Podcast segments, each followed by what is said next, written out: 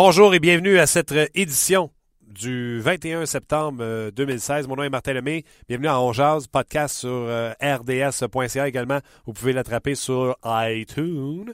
Euh, écoutez, hier, journée tournoi de golf, tout le monde a parlé, mais il n'y a pas grand-chose à dire, outre cette fameuse histoire autour de Max Pacioretty et de Michel Terrien.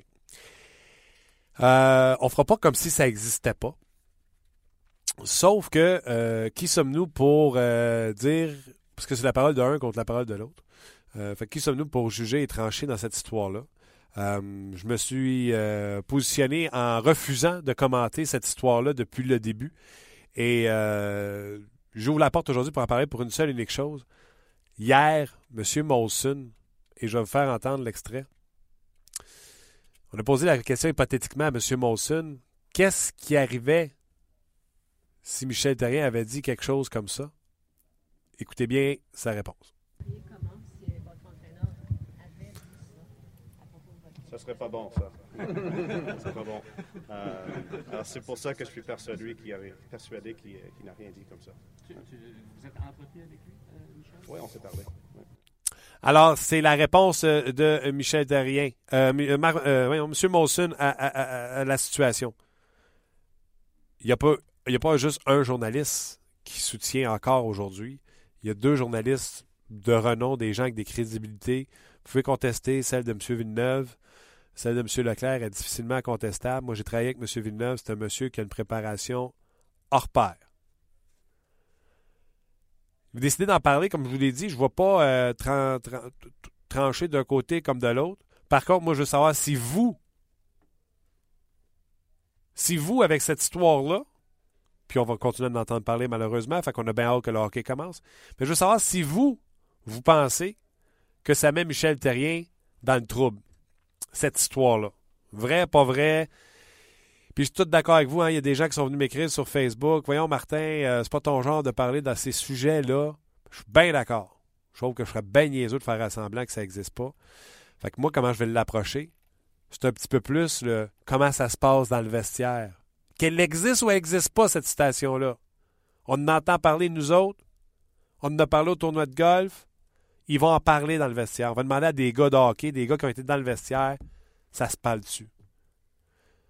On va demander à un vétéran, un gars qui en a vu d'autres, Bertrand Raymond, Comment il a vécu ça, lui, dans, le fond? C'est quoi l'éthique journalistique dans ce cas-là? Et c'est quoi? Il a sûrement entendu des affaires bien pires qu'un pire capitaine de l'histoire. Dans le temps où ce que tu peux t'asseoir prendre une bière avec le coach dans, une brasserie. Pas un bar, une brasserie. Est-ce que tu peux te parler puis tu t'entends parler. On parlait également avec Éric Bélanger, Marc Denis, ça c'est mes joueurs de hockey. François Gagnon, rapidement, venait faire un tour, lui qui était à la Coupe du Monde. Euh, j'ai fait un téléphone à M. Raymond, on devrait y parler tantôt, et Pierre-Alexandre Parenteau, entrevue, je vous l'ai dit hier, que je n'ai pas eu le temps de vous faire jouer, que je vais vous présenter aujourd'hui. Euh, Pierre-Alexandre Parenteau qui a signé un contrat d'un an avec les Islanders de New York. Êtes-vous prêt? Parce que ça va aller vite. Tout de suite, on parle avec Marc Denis. Marc Denis, salut! Salut Martin, comment ça va? Très bien, merci toi-même. Très bien, numéro un. Je suis rendu que je travaille avec toi deux fois par jour. Euh, quel bonheur. C'est correct, c'est un bonheur. Bonheur euh, partagé. Radio Énergie le matin et ici sur le podcast à On Regarde, on ne fera pas semblant que ça n'existe pas, là. Cette histoire-là de. Euh, Les ovnis? non, ça, je ne crois pas. euh, ces histoires-là de ce que euh, Michel Terrier aurait dit sur son capitaine, on dire que c'est le pire capitaine de l'histoire. Là, hier, on a eu la deuxième version, si tu veux. La version de Michel Terrier qui a dit Jamais j'ai dit ça. Euh, puis je ne vais pas commencer à spéculer sur toutes les oui-dire qui se disent. Je te demanderais bien comment toi tu vois la situation, mais je veux plus te demander remets-toi dans ta peau de joueur actif de la nationale. Si ça s'est rendu jusqu'aux oreilles de Max Pacioretty, c'est sûr que c'est dans le vestiaire du Canadien aujourd'hui, puis demain, pendant les tests physiques, puis que les gars en parlent. Qu'est-ce qu'ils se disent? Euh, ce qui est dérangeant dans la situation, c'est que si ça a été dit, puis encore là, j'ai ça, c'est hypothétique, ce dont on parle. Euh, mais c'est parce que ça n'a pas été dit dans le vestiaire. Ça n'a pas été dit dans le blanc des yeux, face à face, entre deux hommes, entre quatre murs, après ça comme tu voudras. Et ça a été dit par une personne en, position d'autorité. C'est pas, pas un, c'est pas un coéquipier qui, qui n'a pris euh, une petite froide de trop et qui, qui dit ça à bâton rompu. Euh, d'un autre côté, euh, les joueurs de hockey, c'est à quoi dur? Quand on se parle dans le vestiaire, il y a des affaires pas mal pires que ça qui se disent. Ah oui. Euh, les spéculations sont pas mal pires que ça, à Montréal surtout. Max Pacioretty en a entendu des pires, certainement. Euh, je, trouve qu'on joue les vierges offensées un peu dans le monde médiatique quand on fait le saut, parce que dans le fond, depuis la fin de la saison, puis là, je parle pas une fois que la saison est terminée, là, je te parle vers la fin, les dernières semaines, derniers mois de la saison, là, à l'agonie du Canadien euh, dans la saison 2015-2016, on parlait, on questionnait le leadership.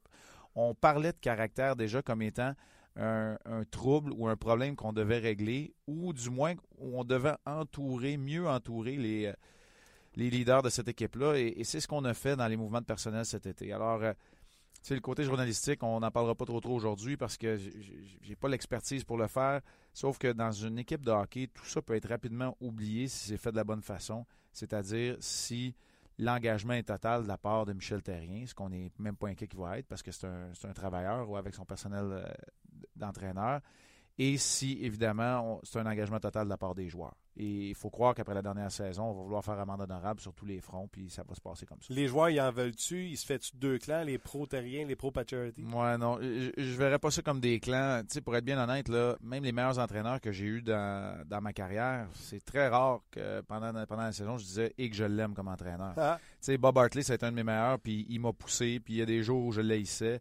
Euh, Tortorella, lui, on n'en parlera peut-être pas parce que lui, ça ça, ça peut-être pas nécessairement bien fini, mais on- a sorti des papés. il m'en a sorti des sais, il me l'a déjà dit que j'étais le pire goaler de l'histoire. Mais je sais très bien que ça veut pas dire que je suis le pire gardien nécessairement de l'histoire. C'est, c'est- c'est- c'est une façon, une figure de, de, de, de parole, de, de- discours à avoir un- l'un envers l'autre. Euh, écoute, Tu y en euh, voulais-tu? Ça t'empêchait-tu de donner ton 100% non, pour l'équipe? ben non, pas en tout. Puis d'un, autre côté, lui le faisait pour, euh, pour, te- pour me fouetter. Euh, c'est, c'est pas ça qui est arrivé dans le cas de Michel Terrien. Euh, je, je défends personne, puis il n'y a pas un commentaire qui explique l'autre ou un mouvement de personnel qui explique l'autre. Mais il y a une raison pour laquelle Weber, Shaw sont rendus là, euh, Kirk Muller est arrivé à Montréal. C'est pour que tout le monde soit mieux entouré, y compris celui qui le sait sur le chandail, et y compris l'entraîneur-chef qui est mieux entouré avec Kirk Muller. Le gars qui a la cravate en arrière du banc. Ouais. OK. Euh, ben là, sais, là, ce qui se dit dans le vestiaire. Dans le vestiaire, ça en dit des pires que ça. Hein? Il s'en dit des pires que ça, c'est sûr et certain, mais en même temps, ça se dit entre, entre hommes, puis ça reste là. Ça reste dans le vestiaire. Donc, s'il y a quelque chose là-dedans, et si les commentaires ont été portés, moi, je ne vois pas la gravité de ce commentaire-là, autant que du côté marketing, puis que certains journalistes peuvent le voir. Moi, ce que je me dis, c'est que ça n'aurait pas dû être là. Ça aurait dû rester dans le vestiaire, ça aurait dû rester dans le bureau du coach, entre deux hommes, entre euh, euh, deux adultes euh, consentants, vaccinés, euh, et non sur la place publique. J'essaie de me faire une tête sur toute cette histoire-là parce que tu sais, t'écoutes à gauche, à droite, puis là, je t'écoute toi aujourd'hui, je trouve ça intéressant. Puis c'est vrai qu'on entend des bien pires que ce qu'on a entendu euh, Mhm. avec cette histoire-là. Mais je posais la question au monde sur le Facebook de RDS tantôt, avec cette histoire-là. Que ce soit vrai ou pas, il y a une histoire qui existe, qu'elle soit vraie ou pas. Ouais. Il y a du remous qui se passe. Là. Michel Terrien, es-tu dans le trouble? Ben non, moi je pense pas. Michel Terrien a une, une- laisse plus courte parce que l'équipe a piètrement performé la saison dernière et donc le début de saison peut être euh, vraiment primordial, important dans la suite des choses. Euh, Moi, euh, vous allez me trouver plate, là, mais moi, je- j'en suis un qui croit énormément à la stabilité quand les choses sont bien alignées. Le fil d'Ariane, il y a peut-être une petite brisure dedans, mais moi, je pense que ça part de la tête dirigeante qui est Jeff Molson, à Marc Bergevin, à Michel Terrien, jusqu'au dernier qui est laissé dans les estrades pour le match suivant. Il Ouais. faut que le fil conducteur soit là. Ça sera pas toujours égal. Il y en a, qui, il y en a un qui va haïr l'autre. Euh, il, il, il va avoir du positionnement des jeux de coulisses. Mais la vérité, c'est qu'il faut que tu sois quelque part sur la même longueur d'onde. Et ça, c'est pas impossible, mais la laisse est plus courte. Ça, c'est sûr et certain. T'as-tu parlé de hockey? Oui, j'aimerais ça parler de. Hey, j'ai tellement hâte que la rondelle soit sur la glace. C'est l'enfer, je te le jure. là. Je vais te parler de la Coupe du Monde parce que tantôt, il y a eu du hockey, fait que ça va nous permettre d'en Ouais. parler un peu. Mais avant, Ouais. j'ai parlé du Canadien, j'écoutais Michel Terrien en entrevue un peu partout, à gauche et à droite. Puis lui aussi a parlé- finalement parlé de hockey. Il a confirmé qu'Andrew Shaw serait sur le deuxième trio avec Plekanex et Radulov. Dans le fond, Shaw a dit Moi, je, veux- je peux jouer les trois positions si tu as besoin de moi. Mhm. Donc, Shaw, c'est la deuxième ligne. Est-ce que c'est la solution?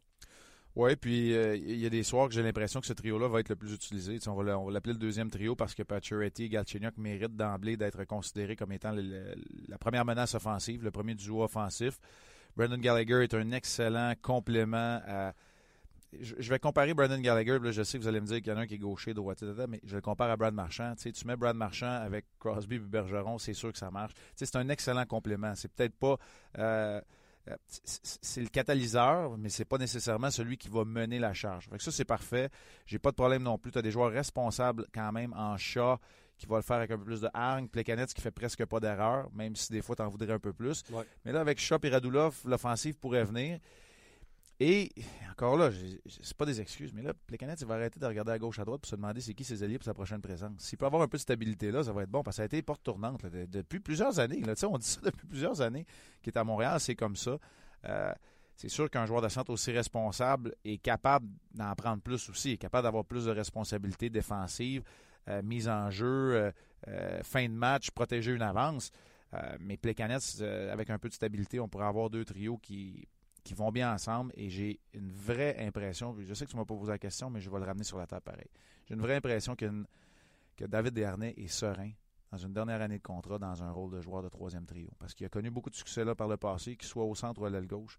Je pense que ça ne fera pas nécessairement de différence. C'est peut-être même les performances de Michael McCarron et ou autres au camp d'entraînement qui Mm. vont dicter si David Desharnais est au centre ou à gauche du troisième trio. Absolument. Un peu dans la même situation que Mathieu Perrault. On l'a mis sa troisième ligne. Il a joué contre les troisièmes trios. Ouais. Il a produit. Puis là, on Ouais. le varie entre la 2, la 3, la 2, la 3. Mais Mathieu Perrault a amené une production comme je pense que Dernay peut t'amener Ouais. parce que il joue contre une troisième paire de défense. L'an Ouais. passé, c'était ça le succès de Day-Louise. hein? Ouais. Et sa patience sur un jeu de puissance euh, de deuxième vague là, Ouais. peuvent, euh, peuvent lui permettre de- d'espérer une bonne production puis, puis- puis de prolonger sa carrière au-delà du Canadien si tel est le cas. Ouais, Muller, il connaît en plus, travaille la Ouais. ligne des buts très bien en avantage numérique. Donc, euh, c'est parfait de ce côté-là. Terrien, il regarde ça. Ah, c'est un bon trio. Chat, Plekanex, Radulov. Où il se dit j'ai ça, c'est sûr. Mais si j'ai une rookie qui pouvait venir mêler les cartes, j'aimerais ça avoir Chat à droite de mon troisième trio. Il souhaite-tu, tu sais, qu'un Lekonen, là, qu'on a vu que, tu sais, c'est juste un tournoi rec- euh, de recrues, là, mais il va au filet. Tu sais, il a cette qualité-là, il va au filet. Un peu comme euh, Shaw le ferait, il a des mains, il patine bien, il joue bien en défensive, Plekanec, bonne vision. bonne vision. Il euh, il- parce que, tu sais, on sait, il va échanger ses trios de toute façon. Mais il- souhaite-tu ça d'avoir un jeune venir mêler les cartes et dire Hey, je vais augmenter ma profondeur, Shaw va être rendu sur ma 3, Desharnais à 3, puis là, on commence à jaser. Je pense que oui, euh, assurément. Andrew Shaw a la qualité de pouvoir évoluer sur chacun de tes trios. Moi, je pense que pour avoir un vrai impact, il doit quand même. Il faut pas qu'il ait le temps de glace d'un quatrième trio, même s'il peut évoluer. Fait que, tu sais, si tu roules tes quatre trios, c'est correct. Ça va y prendre un. Ça y prend au moins un 10, 11, 12 minutes. Ça y prend un 10, 12 minutes pour avoir un impact d'un match parce que Ah ouais. c'est le genre de gars un peu comme Brandon Dubinsky, euh, Ryan Kessler. Ouais, Ryan Kessler est un meilleur joueur de hockey. Mais Ouais. c'est un, peu ce type de joueur-là qui est capable vraiment d'aller déranger l'adversaire s'il y a une présence régulière. Puis que là, tu es toujours en train de regarder s'il est sur la patinoire. Parce que, tu sais, il peut venir te frapper, il peut foncer au filet. Il faut que le défenseur se le demande. Ah, tu peux mais- le mettre partout, tu peux le mettre mais en il est capable- dans exact, filet, tu peux- Exact. Il est capable de le faire. Puis il l'a fait avec de très bons joueurs, avec euh, un succès quand même assez relatif, mais un, un succès tout de même avec les Blackhawks de Chicago. Lekonen, lui, doit percer ta formation dans les deux premiers, euh, sur les deux premiers trios. Doit jouer avec des bons joueurs, doit être bien entouré. C'est le cas pour Charles Ludon aussi. Lui, on l'a pas vu encore, fait qu'on n'en jase pas, mais c'est un gars qui est offensif, qui a produit. Pourquoi je vous parle de Lekonen puis de, puis, puis de Hudon? Moi, ma, ma théorie est bien simple. Il faut que tu domines dans chacun des échelons avant Ouais. d'arriver à la Ligue nationale de hockey, à moins que tu sois un exceptionnel, à moins que tu sois Nathan McKinnon, Sidney Crosby. Udon et Lekonen sont les deux qui ont démontré une production stable et constante dans ce qu'on considère comme étant le niveau juste sous la Ligue nationale. La Ligue d'élite suédoise du côté de Lekonen et la Ligue américaine du côté de Udon. C'est pour ça que McCarron, j'ai comme l'impression qu'il son identité qu'on a vu au tournoi des recrues, j'aimerais ça aller le voir faire ça, peut-être une demi-saison dans la Ligue américaine. Être peut-être 30 40. dominant. Ouais. Ouais, aller chercher un peu plus de matchs professionnels, ce que Charles Ludon a déjà derrière la cravate, lui. Euh, c'est sûr que le, le gabarit euh, est peut-être à questionner, le Conan aussi, mais si juste un top 6 avec des bons joueurs, c'est pas impossible qu'il t'en donne En plus, tu offensivement. mets à gauche de Plekanec, c'est un gars responsable, un, un marqueur de but. Fait que tu joues avec des gens qui peuvent te faire bien paraître. Ah ouais. et, tu comprends-tu? Tu te mets pas dans le trouble, puis tu te mets pas dans le trouble. Ah non. ouais, Radulov, euh, euh, faut pas, pour l'instant, faut pas en tout cas juger ou douter de ses intentions, je devrais dire.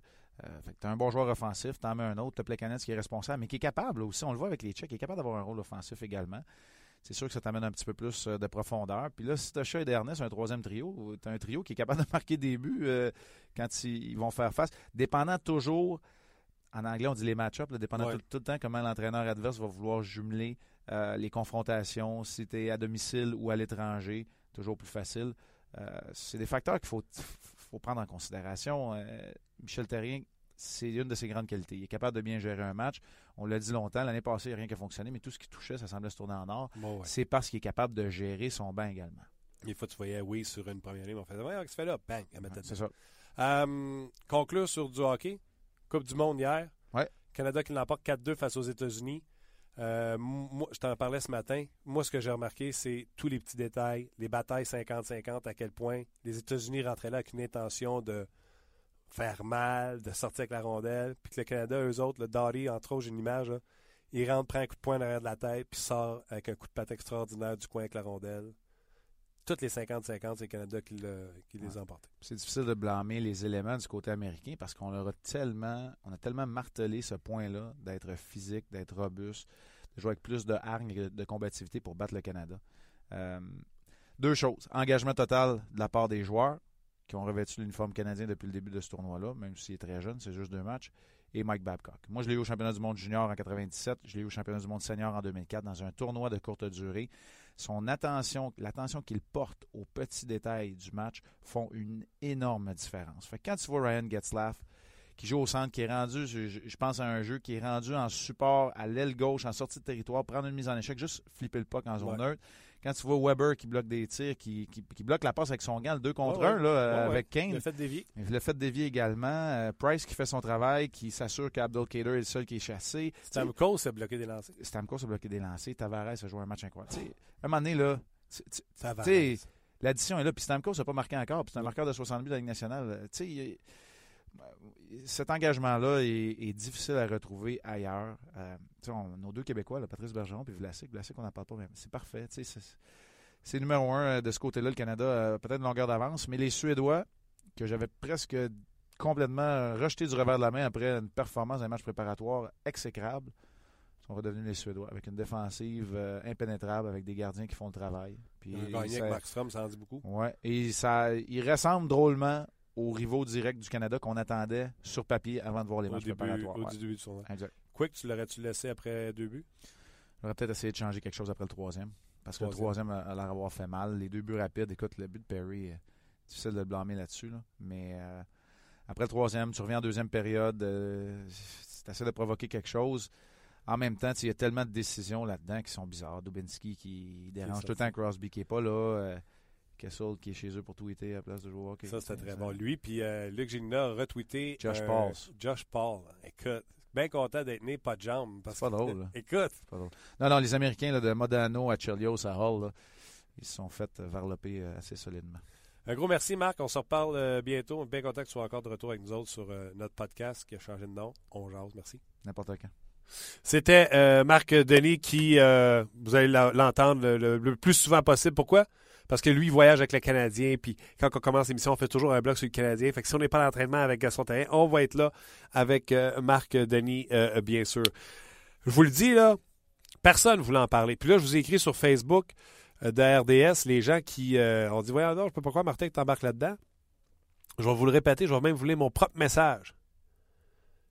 On ne fera pas semblant que euh, cette histoire n'existe pas. J'ai décidé d'en- parler avec nos pros de façon intelligente. Comment les joueurs dans le vestiaire vont réagir.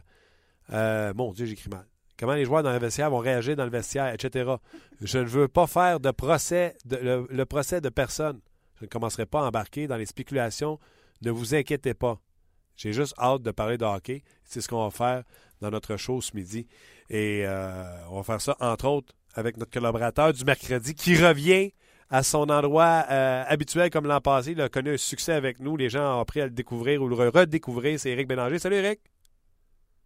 Salut Martin, Comment vas-tu? ça va bien toi? Ça va bien, ça va bien. Aimerais-tu ça, toi, être un oiseau et être dans le vestiaire du Canadien euh, lors des tests médicaux pour voir qu'est-ce qui se dit entre les joueurs? Ben certainement, mais c'est quoi? Moi je pense que le problème est déjà réglé. Je pense que euh, Michel et Charity et sûrement Marc Bergevin et toute la direction du Canadien ont déjà parlé de la situation à l'interne avec, euh, avec le capitaine du Canadien. Euh, je pense que lorsque le camp d'entraînement va commencer, on va vouloir passer à d'autres choses. C'est sûr qu'il y a des choses qui ont été dites d'un côté et de l'autre. Il n'y a pas personne. Euh, tu Michel n'était pas pour hier pour dire qu'il avait dit ça. Euh, de l'autre côté, il n'y a jamais de fumée sans feu. Donc, euh, c'est sûr qu'on pourrait embarquer dans, une affaire d'un côté comme de l'autre. Mais euh, en tant qu'équipe de hockey, en tant que joueur de hockey, ces, problèmes-là se règlent à l'interne. Je suis sûr, sûr, sûr que Michel a déjà parlé à Max. Puis je suis sûr que c'est déjà réglé dans la, dans la tête de Pacioretty. Puis présentement, là, c'est quoi? Pacioretty doit avoir, hâte de revenir à Montréal puis depuis entendre Tortorella, Tortorella crier dans, les oreilles de tout le monde. C'est clair. Mais tu sais, comme je t'ai dit, là, euh, je veux pas hésiter, là, mais toi, tu es Brendan Gallagher, puis moi, je suis euh, Andrew Shaw, puis là, on se croise à la machine à, Cappuccino. Puis là, je te dis, euh, Hey, Brendan, euh, t'entends ça? Euh, l'air que le coach euh, a traité le capitaine de pourri. Qu'est-ce que tu vas me dire? Puis comment ça, se passe, comment ça va se passer, cette conversation-là? Vas-tu dire, non, je veux pas en parler? Ben oui, j'ai entendu ça. Puis com- comment ça va se passer? Ben, moi, je pense qu'il va y avoir un meeting d'équipe qui va être fait au début de l'année par rapport à cette situation-là. Ah, Euh, en tant que joueur, honnêtement, là, ben, je, oui, je, suis pas- mal sûr que oui. Il faut que les choses soient, soient euh, mises sur la table. Euh, surtout avec tous les, les, les, les bas que le Canadien a connus l'année passée, je pense qu'il faut qu'il qu'il parte du bon pied. Puis une histoire de même pour venir pour venir noircir là, la, saison qui n'est même pas commencée. Je pense que le Canadien n'a pas besoin de ça. Puis je pense qu'il faut qu'il l'adresse rapidement pour qu'il passe à d'autres choses parce qu'on peut pas continuer à, penser que le coach est contre le capitaine. Puis là, ben, les, les joueurs vont dire ben, qu'est-ce qu'il dit? Si ça veut dire c'est ça sur le capitaine, qu'est-ce qu'il dit sur moi? Sais, les joueurs peuvent Ah, ouais. commencer à se poser des questions. Ben, tu sais, tu comprends? Les joueurs peuvent parler et dire ben là, s'il a dit ça sur Pacioretty, si c'est vrai, ça veut dire qu'il doit dire des affaires dans mon dos, puis blablabla. Puis là, ben, ça, ça finit plus, là. Alors, Michel, c'est c'est sûr qu'il faut que ça soit dans la chambre tranquillement avec les gars. Il faut que tu parles de ça, dire que, c'est c'est le, le- le marché de Montréal, puis des choses comme ça, ça arrive à Montréal, puis ça va arriver encore cette année, puis il faut pas laisser les choses de l'extérieur venir, euh, venir pourrir notre vestiaire. Puis euh, c'est ça le marché de Montréal, hein. Puis il faut que tu deals avec des événements comme ça. Puis Michel, ben, son groupe d'entraîneurs vont devoir s'asseoir avec les joueurs puis vraiment parler de cette situation-là et de dire que ce ne sera pas la seule cette saison. Que lorsqu'il va y avoir des moments creux, on va revenir avec ces, avec ces, commentaires-là et les autres commentaires qui sortiront probablement dans le futur. Donc, ne faut pas que le Canadien se laisse affecter par ça, puis le groupe d'entraînement non plus. Puis ça va être le message que Michel et, et- et l'organisation du Canadien va devoir faire que le, le camp commence, certainement. une belle occasion pour dire, voyez comment sont les journalistes, c'est nous autres against the world. Hein? C'est ça qu'il va se dire?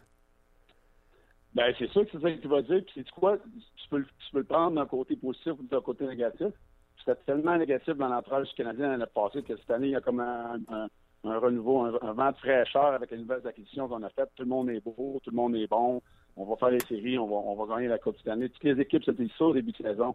C'est l'ambiance qu'il faut que le Canadien aille euh, en, en- ce début de saison et durant le camp d'entraînement. On a des bons jeunes qui s'en viennent. Il faut regarder le positif au lieu de regarder le négatif parce qu'il va toujours en avoir. Il va toujours avoir des, des, gens qui vont essayer de trouver les, les bébêtes dans l'entourage du Canadien. Puis c'est sûr qu'il y en a. Il n'y a pas une famille qui est parfaite. Puis euh, le Canadien n'est pas parfait. Puis Michel Therrien n'est pas parfait. Puis Pat Shirley n'est pas parfait. Gallagher n'est pas parfait. Mais d'un autre côté, il faut que tu laisses, euh, faut que tu laisses le bruit de l'extérieur à l'extérieur. Il faut que tu te concentres sur ce que tu as à faire en tant qu'équipe. Ça te tente de parler de hockey? Oui, certainement. Je suis là pour ça. Radulov, tu as joué contre lui les deux saisons qui étaient euh, dans la Ligue nationale de hockey. Quel est ton souvenir de Radulov? Mais c'est un joueur fougueux, c'est un joueur qui veut marquer des buts, c'est un joueur qui est capable de déranger, euh, mais c'est un joueur qui se laisse déranger facilement. Donc, euh, tout le monde dit qu'il a vieilli, il a pris la maturité. Euh, donc, moi, je vois euh, une opportunité pour lui de prouver à tout le monde qu'il est encore capable d'être dans l'élite de la Ligue nationale. Oui, on dit tous que c'était le meilleur joueur à l'extérieur de, de la, Ligue nationale présentement, l'année passée. Là, c'est le Canadien qui l'a. Donc, du côté du Canadien, il faut l'entourer, il faut le mettre dans une position pour qu'il réussisse. Puis je pense que oui, il a tout dit les bonnes choses. Michel Terrien euh, a tout dit les bonnes choses face à, à Radulov, qui reste sa chance, qui jouer des bons joueurs sur l'attaque à 5. Et on se doit de le mettre là parce que c'est notre, attaquant avec le plus de talent, probablement avec Galchenyuk, présentement dans l'alignement du Canadien. L'attaque à 5 n'a rien fait depuis trois dernières années. Je pense pas qu'il pourrait rempirer ça. On amène un gars comme Kurt Muller, donc de ce côté-là, c'est deux, c'est deux morceaux de, du casse-tête qu'on n'avait pas. On a un Shea Weber, à mon avis, qui est peut-être un, un défenseur meilleur que Subban sur l'attaque à 5 parce qu'il il essaie d'en faire un petit peu moins que lui. C'est plus efficace, moins flashy. Les gens aimaient Subban parce que il était très beau et électrisant à avoir joué, mais Weber est- sera plus efficace à mon avis. Sacha, t'es sur le net. euh, un autre ben, au moins, ouais, sur le net, au moins, euh, peut-être moins de, de revirements dans, dans la zone neutre à essayer de, de faire quatre spinorama et de, de jouer lui-même. Ouais. Donc, de ce côté-là, il va être plus efficace avec un Radulov qui se rajoute là, euh, avec les joueurs en santé, un Gallagher qui va être de- de- en santé au début de la saison, ça, ça peut changer le portrait là, dès, le, dès le commencement de, euh, de la saison de la Ligue nationale. Puis l'attaque à 5, c'est certainement qui ne peut pas être pire que l'année passée. Là. Radulov, quand il a posé la question sur sa production qu'il espérait réaliser, bien sûr, il a dit l'important, c'est le succès de l'équipe, yari, yari, yara. Mais il a quand même dit euh, j'ai juste joué deux ans à la nationale de hockey, deux ans complètes. J'ai déjà marqué 26 buts. Je me considère un meilleur joueur aujourd'hui. Donc, entre les ligues, il a des grandes attentes envers lui. C'est un marqueur de but, Radulov? Ben oui, c'est un marqueur de but. C'est sûr qu'il y a des grandes attentes. Tous les joueurs qui arrivent en début de saison se mettent des, objectifs personnels. C'est sûr que lui en a. C'est sûr que lui, il veut compter 20 buts. Il en a compté 26 euh, il, y a, quelques années euh, avec les prédateurs de Nashville. Pourquoi, pourquoi serait-il pas capable de le faire? Puis en plus, euh, ça peut enlever de la pression à un gars comme Shirley. Ça fait 5 matchs que Shirley n'a pas marqué. Mais c'est là qu'un gars comme Radulov peut venir lui enlever de la pression et puis marquer des gros buts à des, à des temps clés dans des matchs importants. Puis c'est s'il peut avoir la confiance qu'il avait dans la KHL, c'est sûr que les gardiens de but dans la KHL sont pas aussi bons que les gardiens de la Ligue nationale, mais de notre côté, un marqueur, c'est un marqueur. Puis, euh, comme je le disais tout à l'heure, si on le met dans des situations pour réussir du côté offensif, lui donner des du bon temps, des bonnes minutes en, attaque à 5 avec un gars comme Plekanec qui est capable de bien, bien passer la rondelle. on, on dit Plekanec, ça peut être Galchenyuk, les choses changent tellement vite dans l'hockey. Moi, je pense qu'on a trois bons joueurs de centre qui sont capables de bien distribuer la, rondelle avec David, Plekanec et puis Galchenyuk qui sont de bon centre. Si on commence par jouer à chaise musicale, ce que je pense qu'on ne fera pas cette année. Alors, il y, a les, il y a les outils pour réussir, puis je pense que si on lui donne les, les, les, bonnes personnes puis les, bons compagnons de trio pour réussir, je ne verrai pas pourquoi il ne marquera pas bien un but qu'à Canadien. Est-ce que chez Weber, tu as déjà cassé un os? non. Il a passé pas sur plusieurs occasions. Je peux dire que à toutes les fois que je fais des punitions, puis c'était lui sur le sur le, le, lancer sur réception, je me je, m'arrangeais pour être pas très très loin pour y enlever la ligne de tir. Ça, je peux te dire que je trichais pas mal. Ça me paraissait pas d'en manger un dans, dans un côte ou sur une orteil ou me casser le pied parce que ça arrivait à quelques occasions que j'étais dans, dans une ligne de tir où je j'avais pas le choix d'être là puis de le lancer puis ça, ça me cassait des orteils et des pieds. Mais avec lui, là, euh, je me mettais toujours en position pour pas avoir à faire, à faire face à ça. Euh, question de même, là. Souban, on disait l'an passé, les gars jouent dessus sur l'avantage numérique. C'est pour ça qu'ils lancent moins souvent au but. Si Weber était capable d'en mettre 20, dont plusieurs en avantage numérique, lui, il réussit toujours à trouver la ligne ou on veut être moins devant son lancer justement à cause de sa puissance? Ben, c'est un peu des deux. Lui, ce qu'on disait tantôt, c'est qu'il frappe le filet plus souvent. Je serais curieux de voir les statistiques. Là. Son frère, mettons, 82 matchs cette saison, un piqué Souban avec un Weber dans les mêmes occasions, comment de fois qu'un et l'autre euh, vont frapper le, filet? Weber frappe le filet plus souvent. C'est moins dans, dans les baies puis les joueurs sont, sont, sont plus en, ont plus d'entrain d'aller en avant du, filet puis payer le prix pour, euh, pour se lancer parce qu'ils n'ont pas peur de le manger euh, sur le bord de la tête. Là, Mais moi, si je suis l'équipe adverse, je fais mon plan de match en conséquence. C'est ce que le, ce que les autres équipes faisaient aussi avec Piquet Souben. C'est la raison pourquoi il y a eu moins de succès dans les dernières années parce qu'on trichait sur, son lancer. Et c'est ce que les autres équipes font aussi avec Weber, mais ils trouvent une solution de se, dégager, d'être capable d'avoir une bonne ligne de tir et, d'avoir son lancer au filet ou aux alentours du filet pour créer des retours. C'est ça la différence moi, que, je, vois avec un gars comme Weber. Andrew Shaw, tu as joué contre lui? Oui. Euh, il est fatigant ou bien fatigant? Ben, c'est un, un Bender euh, Gallagher euh, numéro 2. Euh, avec peut-être un petit peu moins de talent, mais c'est un, un, joueur très fatigant qui peut jouer plusieurs rôles dans une équipe. C'est une petite peste. Euh, c'est sûr que moi, je l'ai, euh, je l'ai mis, je le vois à sa deuxième ligne présentement parce que je vois pas d'autres alliés droits qui pourraient être là.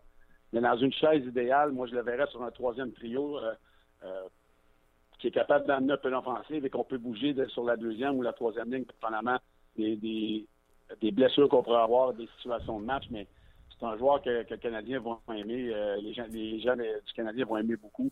Euh, c'est un bout d'entrain, il a toujours le sourire, puis tu sais, pas, il a gagné la Coupe cette Donc, de ce côté-là, on amène un joueur qui, peut, en plus, libérer un petit peu la, la, fougue d'un Gallagher qui est toujours dans, le nez des, gardiens adverses. Au lieu d'en avoir juste un, on va en avoir deux à s'occuper. Donc, de ce côté-là, ça va donner aussi un break à Gallagher euh, sur certaines sur certaines soirées plus difficiles de son côté. Éric, euh, mercredi prochain, quand on va se parler, on va être en plein milieu de la finale de la Coupe du Monde. C'est à ce moment-là, je vais te demander comment tu as trouvé ça, euh, la Coupe du Monde. Euh, on parlera certainement du Canada et de quelle équipe en finale? Bien, certain. De quelle équipe? Tu veux que je te dise qui va être en finale? Ouais. Ben, moi, ça va, je crois que ça va être le Canada contre la Suède en finale. Un Canada-Suède. OK. Euh, garde ça pour, euh, pour mercredi prochain. C'est une première euh, aujourd'hui euh, de la saison 2016-2017. Un gros merci, puis on se parle la semaine prochaine. Merci, Martin. Bonne semaine à tous. Bye bye. C'était euh, Éric euh, Bélanger. Hein, ça fait un gros plouc-plouc hein, quand on raccroche.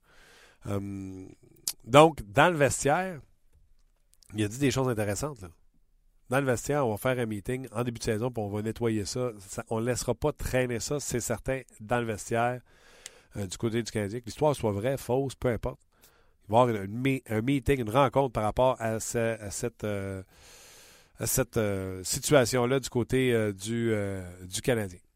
Dans quelques instants, on va s'entretenir avec Pierre-Alexandre Parenteau. On va parler également avec Bertrand Raymond. On va demander l'éthique du journaliste là-dedans versus qu'est-ce que lui a entendu à l'époque lorsqu'il était journaliste. Puis tu sais, on parlait de ça tantôt avec Marc Denis, vous l'avez entendu.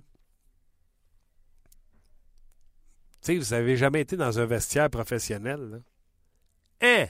Il s'en dit des bien pires que qu'est-ce que Michel Terrien aurait pu dire, de genre, c'est le pire capitaine que il y a le cordon du cœur qui traîne dans pas de courage. euh, ce gars-là, il n'y a rien, y a rien qui se dit pas, là, parce que là, je me- je censure au fur et à mesure. J'étais à la radio.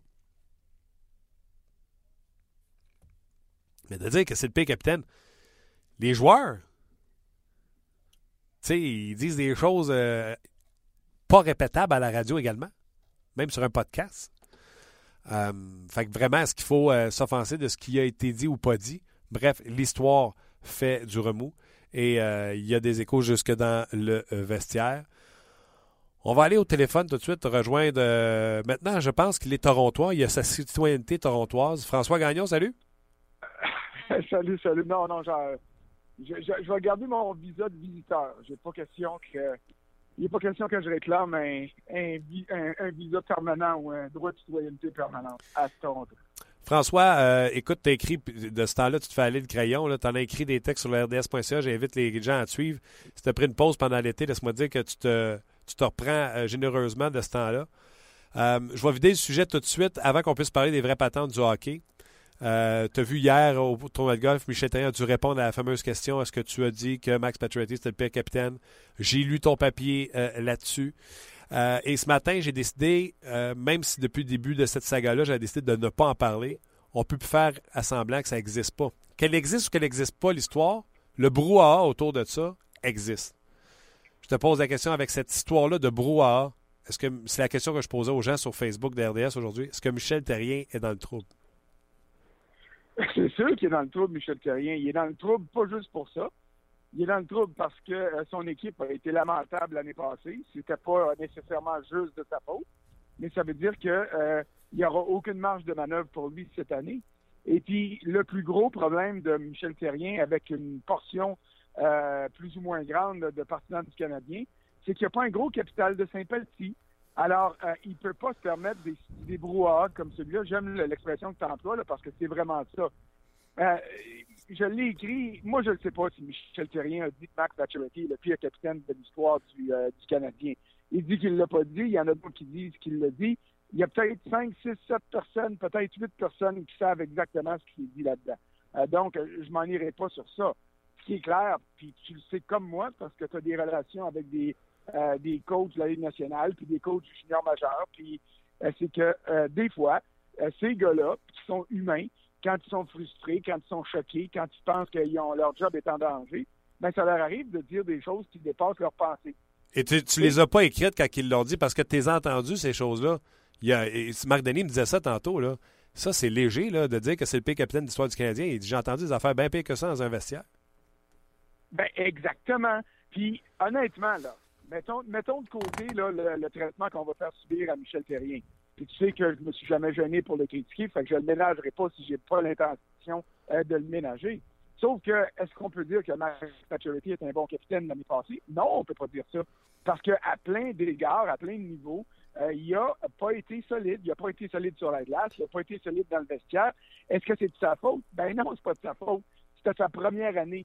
Tu peux pas demander à un gars qui est à sa première année comme capitaine, en plus dans les circonstances que le Canadien a vécu l'an dernier, d'être un capitaine aussi transcendant que Jean Béliveau. Ça n'a aucun sens. Donc, est-ce que Michel Terrien a pu dire que son capitaine a manqué de leadership, euh, que son capitaine aurait dû faire mieux, qu'il euh, était déçu de, euh, des tournures des événements, puis qu'avoir su, je ne l'avais pas, je serais pas allé livrer le chandail avec Marc Bergevin? Ça se peut qu'il ait dit ça. Puis moi, on va te dire une chose, qu'il l'ait dit ou qu'il ne l'ait pas dit, ça me dérange pas bien, bien, parce que dans le fond, dans le fond, c'est une vérité. C'est de la façon dont les choses vont repartir cette année. C'est de la manière dont la relation coach-capitaine va pouvoir euh, se solidifier au, lieu de s'étioler. C'est ça qui va nous donner euh, la vraie nature du dossier. Puis c'est là où le brouhaha va peut-être coûter cher à Michel Terrien ou va lui permettre de revenir plus fort. Alors, à ce niveau-là, je ne m'émeus pas euh, de la nature des propos, puis je perds pas de sommeil à savoir est-ce qu'il le dit ou est-ce qu'il ne l'a pas dit. S'il l'a dit, il a été plus imprudent et puis euh, que, que, que, je, je le, que, je crois qu'un gars pourrait l'être après deux séjours comme coach à Montréal. Euh, mais, euh, ça serait inconscient. Ça serait inconscient, François, s'il l'avait fait. Inconscient, exactement. Je, suis d'accord avec toi. Mon, ton mot est mieux choisi que le mien. Et puis là, ben, regarde, notre collègue Michel Villeneuve, on le connaît tous les deux. Moi, je le connais depuis très longtemps. C'est un gars qui peut brasser de la merde quand il veut, puis il est capable de le faire. mais c'est pas le genre de gars à inventer des choses comme j'ai écrit hier, est-ce que sa source est bonne? Est-ce que sa source a exagéré un petit peu? Euh, c'est à lui de le juger. Mais on a un autre collègue, Martin Leclerc, qui dit qu'il a la même information. Euh, donc, je vais regarder ce qui va se passer. Ce qui est certain. Ça, ça, ça t'ébranle-tu, ça, François? Je vais t'arrêter. Ça t'ébranle-tu que c'est. Tu sais, c'est pas des nouveaux dans le milieu? Tu sais, c'est Michel Villeneuve qu'on aime, qu'on n'aime pas. C'est, tu as travaillé avec. C'est un gars qui est préparé. Je sais que tu l'as dit tantôt, c'est un brasseux. Exactement. Mais c'est un gars, sa préparation, là, est irréprochable. Martin Leclerc, qui sait qu'il y a quelque chose à dire contre le travail de Martin Leclerc? Tu comprends-tu? C'est pas deux nouveaux qui sortent ça. C'est un gars qui est sérieux. Non, non, exactement. Puis c'est là où je veux en venir. C'est que je ne sais pas qu'est-ce qui s'est dit. OK? J'étais pas là, puis il n'y a personne qui m'a dit, je te le jure que c'est ça qui s'est dit. Donc, j'embarquerai pas sur, sur ce sentier-là ce que je sais, par exemple, c'est que peu importe que Michel Terrien l'ait dit ou non, à partir du moment hier où il dit je n'ai jamais dit ça, et si jamais dans deux, trois semaines, là, ça devient évident qu'il l'a dit, là, il va être encore plus dans le trouble que s'il avait admis Ouais, oui, j'ai dit quelque chose qui a, euh, dépassé ma pensée. Euh, c'était, c'était imprudent, j'aurais pas inconscient, j'aurais pas dû faire ça. S'il l'avait admis, on aurait pu dire bon, case close en disant ce qu'il a dit hier à Laval-sur-le-Lac, en disant euh, je commande pas les dire, puis j'ai jamais dit ça, mais ben, si finalement, dans deux semaines, dans trois semaines, dans un mois, alors qu'on va être au début de la saison, dans un moment beaucoup plus critique, il est obligé de répondre à des questions comme celle-là, puis finalement, il est obligé de dire oui, je l'ai dit. Mais là, ça ne sera plus du brouhaha, ça va être de la panique. Alors, à ce niveau-là, il est mieux d'avoir dit la vérité à son boss, euh, euh, parce que son boss l'a dit. Jeff Monson a dit que ce serait pas bon si mon coach avait dit ça de mon capitaine. Alors ça, c'était lourd de conséquences.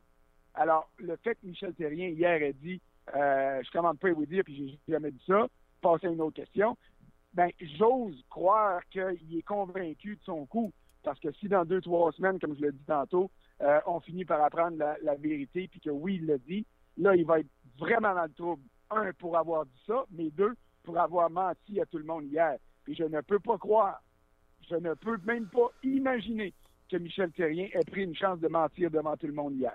Alors, on verra ce que ça va donner. Mais oui, c'est du brouhaha. Oui, c'est plate pour la rentrée du Canadien, mais il y en a tout le temps du brouhaha à la rentrée du Canadien. Mais ce qui va arriver dans les prochaines semaines va être encore plus important que ce qui est arrivé hier. On parle du hockey? Ben, quand tu veux. Écoute, je suis dans le hall d'entrée du Temple de la Renommée. Fait que dans deux mois, je vais te parler ici euh, pour l'intronisation des nouveaux immortels du hockey. Fait que on peut en parler de là.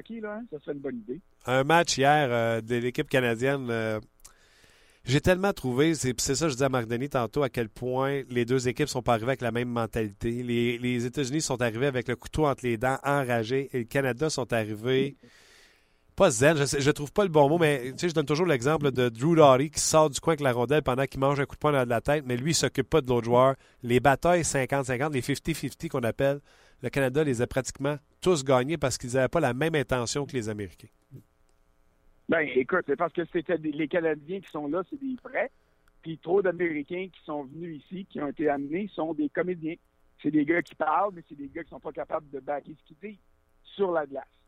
Et, et ça, pour moi, là, euh, c'est la plus grosse déception, puis ça frise la consternation de voir à quel point les Américains se sont écrasés. Euh, Il y en a plein de collègues ici qui m'avaient dit T'es malade de mettre les, les États-Unis en finale contre le Canada, ça n'a aucun sens, ils réussiront pas. Je me suis fait enfiroiper par Patrick King qui avait des belles paroles à la journée des médias puis qui a dit on est en mission, c'est notre tour de gagner. Puis avec les gardiens qui ont, d'ailleurs, moi c'est Schneider que j'ai mis devant le filet, c'est pas quick, mais regarde, ils sont éliminés là, fait que c'est trop facile pour moi de dire ça. Ouais. Euh, euh, mais euh, euh, euh, avec l'équipe qu'il y avait, je me disais oui, euh, s'ils sont en mesure de se regrouper autour d'une même cause, c'est-à-dire de redonner un titre important aux États-Unis, ils peuvent gagner. Mais ils n'ont pas été capables de le faire. Ils n'étaient pas assez bons sur la glace, ils n'étaient pas assez bons entre les deux oreilles, puis ils n'étaient pas assez bons derrière le banc pour trouver la chimie qui est nécessaire pour gagner dans une compétition à courte échéance comme une Coupe du Monde. Et ça, ben, c'est la leçon que les Américains devront tirer. Mauvaise sélection de joueurs, mauvaise sélection de coach, mauvaise philosophie adaptée, euh, mal adaptée à un tournoi comme celui-ci. Et c'est la raison pour laquelle ils s'en vont avec du goudron et des plumes partout sur le corps. Tout le monde parle de. Tout le monde parle de Price, de Crosby, de euh, Taze, Bergeron, des gros noms. C'est tous des gros noms, tu vas me dire, là. Mais le trio hier de Joe Thornton, Matt Duchesne, à chaque fois qu'ils étaient à sa patinoire, ils ont provoqué quelque chose. Euh, Il y a des joueurs Oh, comme ça. Ryan O'Reilly. Ryan O'Reilly avec eux autres. John Tavares a été extraordinaire hier. Mais c'est ça, tu sais, on parle de profondeur. Il y a des, il y a des statistiques, j'aime pas tomber trop dans les statistiques parce que des fois, on, on peut faire dire ce qu'on veut aux chiffres. Premier match du Canada contre la Tchéquie. Sidney Crosby joue un des moins euh, utilisés, des présences de 29 secondes en moyenne. Écoute, il a tout fait ce qui était possible de faire sa glace. C'est lui qui a été la première étoile du match, c'est lui qui a guidé l'équipe jusqu'à la victoire. Hier soir, c'est le quatrième trio, avec Thornton, avec Duchesne, puis avec O'Reilly, euh, qui a renversé la vapeur dans ce match-là. Quand tu regardes les statistiques, Matt Duchesne, un des joueurs les moins utilisés hier. Donc, ça veut dire quoi? Ça, ça veut dire que les joueurs qui sont dans l'uniforme du Canada sont pas juste bons, Martin. Sont pas juste talentueux, sont pas juste rapides, sont pas juste expérimentés. Ils sont en mesure d'être efficaces. Donc, si tu te concentres sur le trio de euh, Marchand, Bergeron, Crosby, tu vas te faire mal ailleurs. Quand tu es capable de dire à Jonathan Taves avec Corey Perry euh, et Logan Couture, Hey les gars, vous allez avoir une mission défensive à soir. On s'entend que c'est un premier trio n'importe où dans la Ligue nationale qui va remplir le début. Les gars disent Oui, monsieur, et c'est ce qu'ils vont faire sur la glace. C'est là où, où je te disais tantôt la philosophie, l'implication, la manière de garder tout ton monde au sein d'une équipe et puis de dire, regarde, la mission que tu vas remplir, c'est ça. Quand Ryan O'Reilly est arrivé à Pittsburgh euh, la semaine dernière parce que Tyler Seguin a dû retourner à cause de sa fracture au talon, il a joué le lendemain. Il s'est fait dire, hey, t'es bien bon, toi là, t'es bien ici, t'es bien ça, mais t'es ici pour une raison et une seule, ton travail a des avantages numériques. Il a dit oui, monsieur. Il s'est donné à fond. Puis regarde hier, avec son trio, il était en mesure d'être un, un élément important dans le match. C'est ça que je veux dire quand je parle d'implication. De l'implication comme ça, tu en as du côté de la Suède. Et c'est ce qui va peut-être permettre à la Suède de se rendre en finale contre le Canada. Mais ils n'ont pas ils n'ont pas le niveau de talent, la profondeur du Canada, et c'est ça qui va faire euh, qu'ils vont euh, probablement finir à court, comme c'est arrivé au jeu de Sochi. Alors, quand tu as de l'implication, puis en plus que tu as du talent et de la vitesse, comme c'est le cas du Canada, tu es complètement intouchable. Et c'est ça euh, qu'on a vu lors des deux premiers matchs. Ma dernière question, tu as peut-être déjà répondu. Donc, euh, en 30 secondes, est-ce que tu t'attends à ce que la Suède l'emporte cet après-midi à 15h contre les 23 et moins? Oui, oui, je m'attends à ça.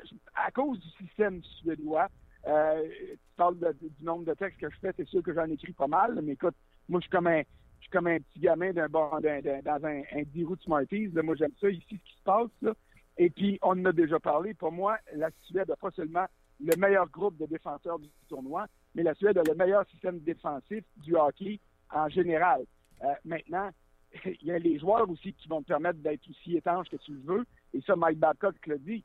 Le système de jeu que je préconise avec l'équipe Canada, c'est le même que je préconise avec les Maple Leafs. La seule différence, c'est que les 20 joueurs qui, le- euh, qui appliquent ce système-là euh, sont pas mal meilleurs ici que ceux que j'ai à ma disposition à Toronto. Donc, si c'est le pire coach quand il était avec les Maple Leafs, euh, il devient le meilleur avec le Canada.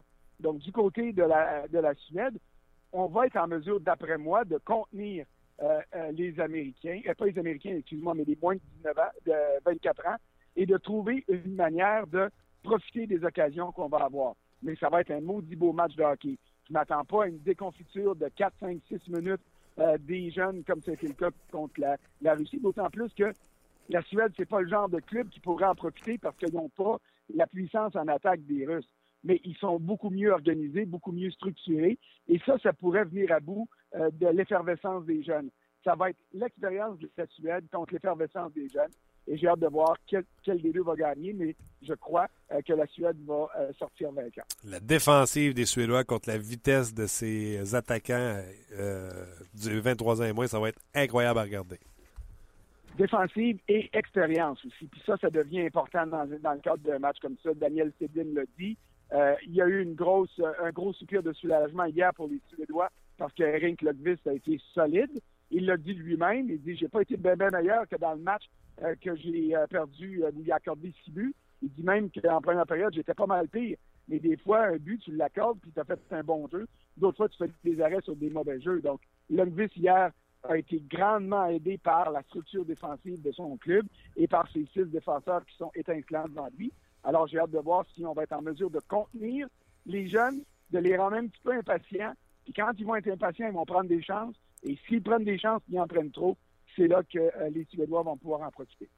François, un gros merci. Et comme dirait un certain journaliste à RDS, bon match. Salut, puis je me lève la main gauche puis je vous dis bonjour. Bye. C'était François Gagnon en direct de euh, Toronto. Euh, bien intéressant. 15 heures ce match-là entre la Suède et les 23 ans et moins. Hum, Salut Luc. Salut. J'étais. En Je train de où tu t'en- gratter? je me demandais où tu t'en allais, là. Ouais, ouais. Euh, on va y aller tout de suite avec les commentaires des gens parce qu'après ça, je vais vous faire entendre Bertrand Raymond. Ouais. Euh, qui euh, très pertinent. Comment je pourrais dire ça sans le vendre?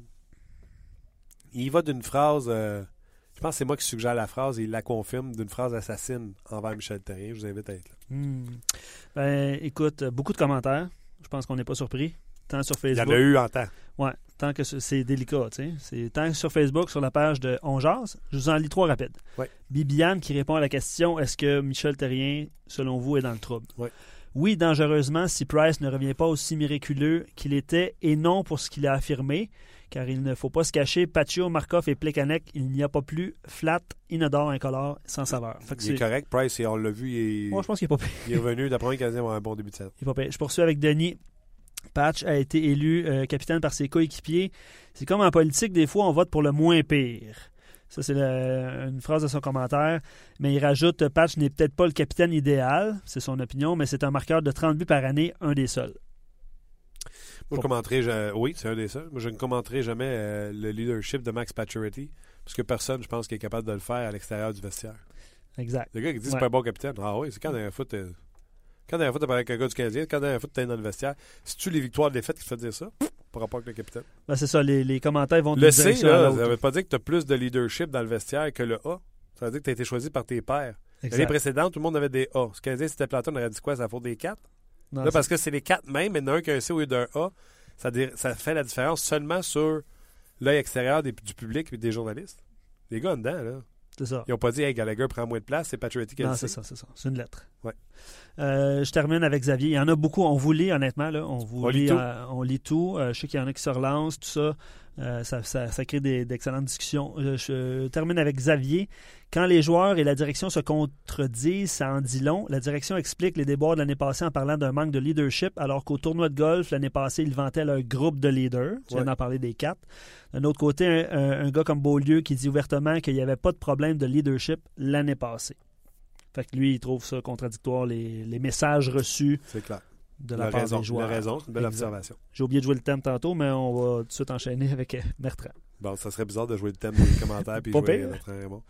OK, ben je vous l'ai dit, euh, aux alentours de 11h45, j'ai, euh, je me suis euh, assis à la console et j'ai enregistré une entrevue avec Bertrand Raymond, journaliste d'expérience, qui lui a vécu l'époque où le Canadien, c'était pas aussi restreint au niveau des disponibilités médias, pouvait s'asseoir avec l'entraîneur dans une brosserie et discuter avec lui. On écoute euh, cette entrevue. Euh, ben, comme je vous le disais euh, sur euh, la page Facebook d'RDS, on fera pas semblant que le sujet n'existe pas, mais pour être sûr qu'on sait de quoi qu'on parle, on a décidé de faire affaire avec euh, la- une légende du journalisme, un membre du Temple de la renommée, un gars qui lui sait de quoi il parle. C'est M. Bertrand Raymond. Bonjour, M. Raymond. Salut, ça va bien? Ça va bien vous-même? Très bien, merci. Euh, écoutez, bon, euh, toute l'histoire là au sujet de Michel Terrien, Max Pacioretty, de ce qu'il a dit, ce qu'il n'a pas dit. Michel Terrien a nié en bloc hier. Euh, moi, je veux savoir, premièrement, euh, point de vue journaliste, euh, l'éthique dans cette situation-là. Écoutez, s'il y en a un qui en a entendu des histoires puis qui en a publié, mais surtout retenu, pas publié, euh, comment vous voyez la situation qu'on vit là présentement? J'ai un peu de, misère avec ça, puis là, je ne mets pas du tout en doute la crédibilité de Michel Villeneuve ou de Martin Leclerc.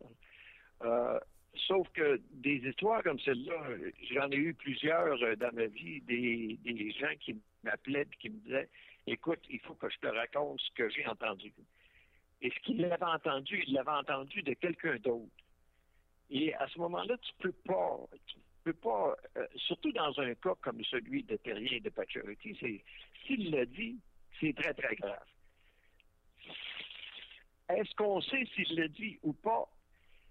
Là, on est rendu là, selon Michel Villeneuve, il y a huit témoins. Il y avait combien de monde à ce table-là quand on prenait une bière avec Michel Terrien Et penses-tu que Michel Terrien aurait fait une déclaration comme celle-là avec autant de monde autour de la table. Puis quand je te dis autant de monde, ça aurait pu être deux, trois, quatre personnes. Parce que ça, c'est le genre de choses que tu racontes à un ami dont tu es absolument sûr de la discrétion. Pas autour d'une table. Et, à quelque part, on est obligé de prendre la parole d'un et la parole de l'autre parce qu'on sait vraiment pas, on n'était pas là. Michel Villeneuve n'était pas là. Martin Leclerc n'était pas là. Ils ont peut-être des amis sûrs qui leur ont raconté des choses, mais à la base, ils n'étaient pas là. Et c'est ça le danger. Euh, quand il y a, autant de gens qui sont prêts à te raconter cette histoire-là, c'est parce que fort probablement qu'il y en a un qui l'a raconté à un, puis l'autre qui l'a raconté à l'autre et tout ça. Alors à ce moment-là, c'est dur de se faire une idée de ça. Euh, si vraiment Bergevin a un doute sur ce qu'a fait Terrien dans cette histoire-là, à un moment donné, il va retenir ça contre son entraîneur. Parce que les entraîneurs, tu ne congédies pas peut-être un entraîneur pour une chose comme celle-là, mais à l'heure où, tu veux remplacer ton entraîneur, parce qu'ils sont tous remplacés, bien, tu fais le pour et le contre, et dans les comptes, il y aura sûrement cette histoire-là. Donc, C'est sûr que Michel Terrien a juré à son directeur général qu'il ne l'a pas dit. S'il l'avait avoué, il serait peut-être déjà parti. Bon, donc des commentaires comme ça, s'ils avaient été faits, seraient lourds de conséquences. Comme a dit M. Molson hier, parce qu'on lui a posé la question hypothétiquement, si Michel Terrien a dit ça, ben il dit c'est pas bon. Euh, donc, quand M. Molson, dans son bureau, là, il voit ça, là, que ça continue, là, le, le tournage autour de cette histoire. On parle pas de deux journalistes qui commencent dans le business, on parle quand même de Martin Leclerc et Michel Villeneuve, qu'on l'aime ou qu'on Ouais. l'aime pas, il y a des années de métier derrière ça. Puis Michel Villeneuve, au niveau de la préparation, moi j'ai travaillé avec lui, c'est un homme préparé. Oui, oui, et, comme je te dis, là, on, on- on est pris, on est assis un peu en deux chaises parce Ouais. qu'on a deux journalistes qui ont l'habitude et qui sont reconnus pour faire leur devoir. Et on a un entraîneur qui dit qu'il n'a jamais dit ça. Par contre, euh, j'aimerais ça, moi, que quelqu'un de ces témoins-là euh, sortent du paquet et disent ce qu'il a vraiment dit. Mais si c'est un avis de Michel Terrien, c'est sûr que ça, ça ira pas plus loin que ça. Mais quand c'est sûr que peu, peu importe si l'histoire est vraie ou pas, M. Molson n'a pas aimé ça. Et il a dit d'autres choses aussi. Il a dit quand mon directeur général a dit la semaine dernière, je suis pas au courant de ça, il aurait pu présenter ça d'une autre façon. Ce qui est un petit blanc à peine voilé, là. Il aurait pu dire euh, écoute, Michel, euh, Marc Bergevin, la semaine dernière, aurait pu mettre euh, une espèce de couvercle sur cette histoire-là en disant j'ai parlé à mon, à, mon coach. Il m'a juré qu'il n'avait rien dit. J'en ai discuté avec le propriétaire. Mais c'est pas ça qu'il a dit. Il a dit, je suis pas au courant de l'histoire. Voyons donc. Le directeur général qui pas au courant de l'histoire. Et ça, là, ça nous donne le goût amer qu'on a eu hier, dans le sens où cette histoire-là a été bien enveloppée, bien ficelée, et que Michel Terrier a été bien préparé pour dire ce qu'il a dit. Donc, euh, le temple euh, vibre un peu en, ce moment avec euh, cette histoire-là. Hum, ma question que je veux vous poser. C'est une histoire qui. Allez-y, allez-y. J'allais dire, c'est une histoire qui, qui va peut-être s'effacer d'elle-même au début de la saison si le Canadien connaît un bon départ mais c'est une histoire qui ne sera jamais oubliée. Dans cinq ans, dans dix ans, on, dira rappelez-vous, puis parce que dans ce temps-là, on dira que c'était vrai. Rappelez-vous dans le temps que Michel Terrien a dit que Pacioretty, c'était le, pire capitaine dans l'histoire du Canadien. On va répéter ça. Ouais. On ne saura pas plus dans ce temps-là, mais on va le dire plus à l'affirmative parce que Terrien ne sera plus là. Tantôt, je parlais, puis je vais vous laisser euh, là-dessus, je vais avoir votre autre côté, l'expérience. Tantôt, je parlais avec Marc Denis, là, puis là, ils dit, on joue un peu au Vierge offensé, là. Il dit, il s'en est dit des affaires bien pires que ça. Il dit, moi, mon seul problème, c'est que ça n'a pas été fait dans le vestiaire ou ça n'a pas été fait face à face. il me racontait que John Tortorella l'a déjà traité de pire gardien de but qu'il avait jamais vu dans, sa vie. Mais il dit, il me l'a dit d'en face, mais c'était pour me fouetter, etc. Bertrand Raymond, là, dans toute son histoire qui a couvert le Canadien, surtout à une époque où c'était beaucoup moins réglementé comme aujourd'hui, des conversations où des coachs ou des joueurs se sont vidés le sac sur des coéquipiers ou des joueurs, vous avez dû m'entendre une puis une autre, là? Oui, c'est sûr. Mais là, c'est le titre de capitaine chez le Canadien. Ça a tout le temps été important. Prestigieux. Et le Canadien a connu des capitaines prestigieux.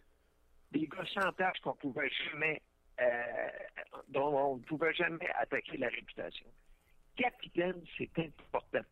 C'est le gars qui fait le lien entre le vestiaire et l'entraîneur. Et si jamais un entraîneur comme Michel Terrien n'a pas, n'entretient pas de respect à l'endroit de son capitaine, ça devient très, très important comme histoire.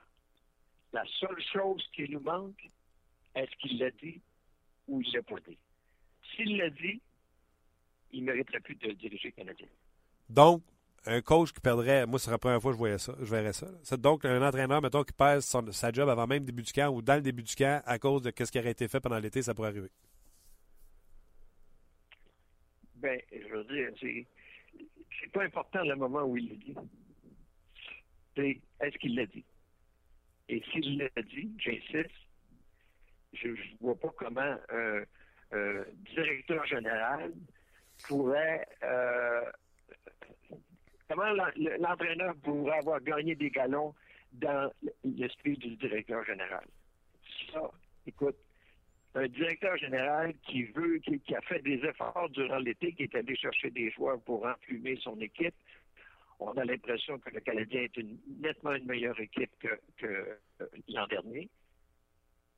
S'il a fait ces efforts-là, il apprécierait sûrement pas que son entraîneur passe par en arrière et, sorte une histoire comme celle-là euh, pour perturber l'équipe au début de la saison.